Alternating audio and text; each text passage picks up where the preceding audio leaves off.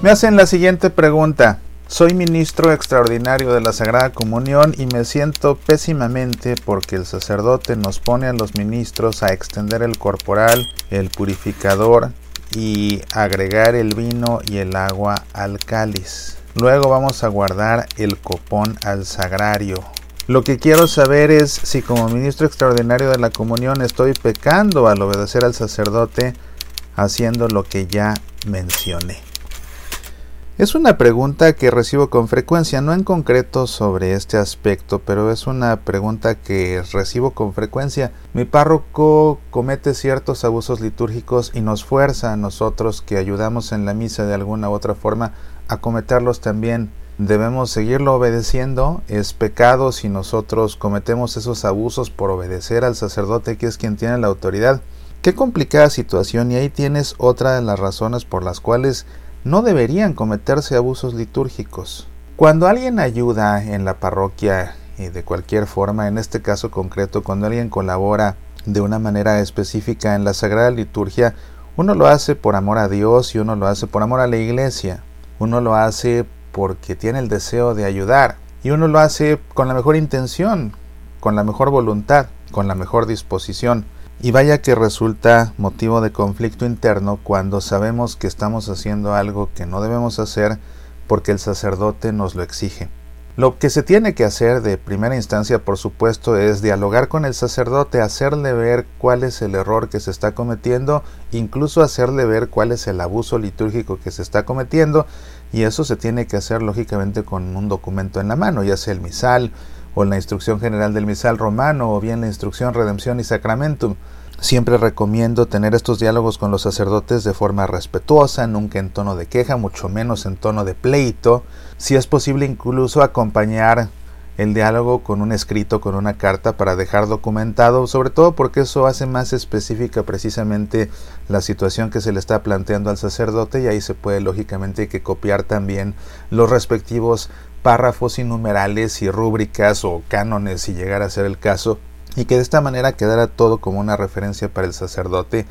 Y hay sacerdotes que una vez que leen estos documentos de la iglesia, se dan cuenta de que algo que estaban haciendo de forma equivocada y no con mala intención, pues está equivocado y lo corrigen. Hay sacerdotes que no tienen problema en corregir una vez que se dan cuenta de que en efecto las normas litúrgicas indican algo distinto a lo que el sacerdote ha dicho. La realidad es que hay sacerdotes que no les gusta ser corregidos. Ese famoso concepto de la corrección fraterna no todo el mundo lo recibe de buen agrado. Y no solamente sacerdotes, en cualquier ámbito hay personas que se rehusan a ser corregidas, algo que es lamentable. Todos estamos para ayudarnos a todos y parte de ayudarnos todos a todos es corregirnos, señalarnos lo que estamos haciendo mal en determinado momento precisamente para hacerlo bien. Y hay personas que prefieren montarse en su ego y no dejar que alguien los corrija y en determinado momento prefieren seguir haciendo algo indebido con tal de que nadie los corrija y con tal de mostrar que ellos son los que tienen la autoridad. Cuando esto sucede, en el caso de un sacerdote, cuando esto sucede, pues ya es cuestión de la conciencia de cada quien. Me cuesta trabajo decir qué deberías hacer. Lo que sí te puedo decir es platícalo con el sacerdote, hazle ver en qué consiste el error o en qué consiste el abuso litúrgico. A partir de ahí, si el sacerdote te sigue imponiendo que hagas algo que esté indebido, la realidad es que eso ya dependerá de tu conciencia. Puede haber casos en los que nadie más pueda ayudar que tú. Tal vez nadie pueda ayudar más que tú. Sea una ayuda necesaria. Si tú dejas de ayudar, nadie la hace. Y entonces, pues tienes que ayudar. Y en este caso, sabiendo que has hecho lo tuyo, le has expuesto al sacerdote el error o el abuso. Y en determinado momento, si él te obliga a hacer algo equivocado o más grave, si te obliga a hacer algo indebido, después de que tú ya se lo expusiste, el que tiene la responsabilidad moral es él porque tiene la autoridad y no tú porque tú estás obedeciendo. A mí me sucedió algo muy en la línea de lo que me comenta esta persona que me ha enviado la pregunta.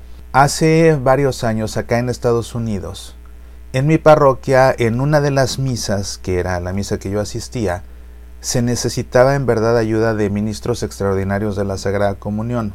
A mí no me gusta ayudar mucho de esa forma porque sé que es uno de los aspectos concretos en los que más abusos litúrgicos se cometen, comenzando porque hay ocasiones en que ni siquiera son necesarios y de todas maneras se echa mano de ellos, dejando entonces de ser un uso extraordinario para convertirse en un uso ordinario y eso es un abuso litúrgico, lógicamente. Pero en este caso concreto sí se necesitaba alguien que ayudara sobre todo porque se necesitaba alguien que ayudara a distribuir el vino consagrado, que en Estados Unidos la práctica hasta antes de la pandemia era la comunión bajo las dos especies.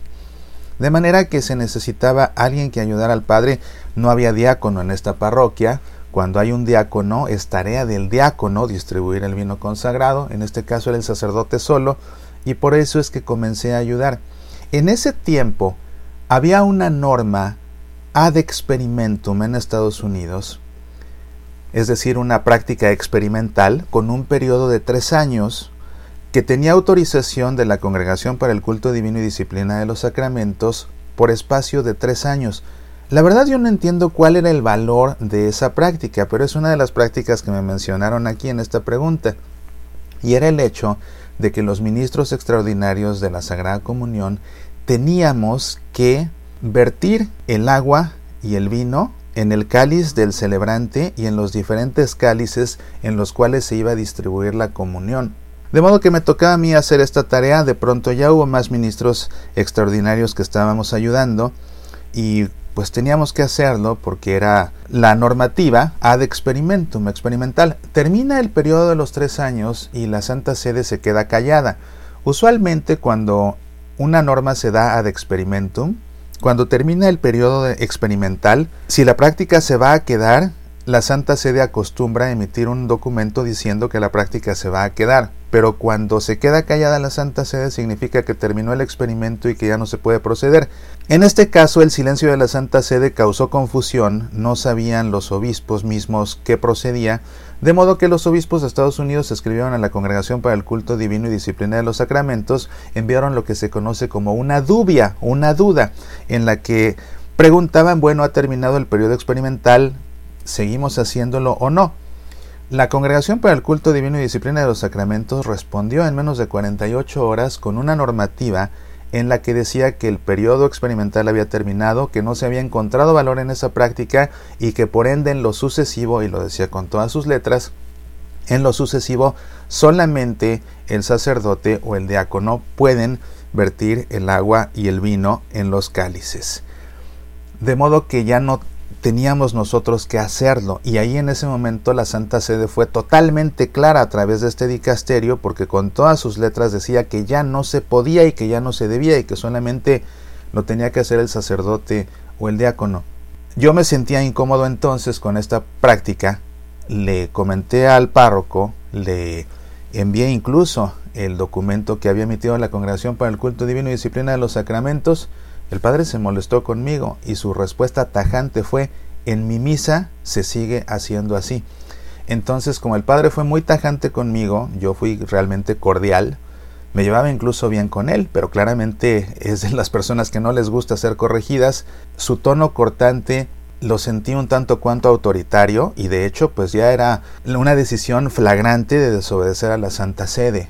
Entonces ante esa situación y viendo yo que había más ministros extraordinarios ya a esas alturas, le dije al padre, padre, entonces, si en su misa es así, va a tener que disculparme, pero ya no puedo yo ser ministro extraordinario de la comunión ni ayudarle en la misa, porque por obedecerlo a usted, voy a desobedecer a la Santa Sede y en conciencia no puedo desobedecer a la Santa Sede por obedecer a mi párroco y dejé de ser ministro extraordinario de la comunión. El padre se distanció de mí un tiempo y después otra vez comenzó a hablarme como si nada hubiera pasado.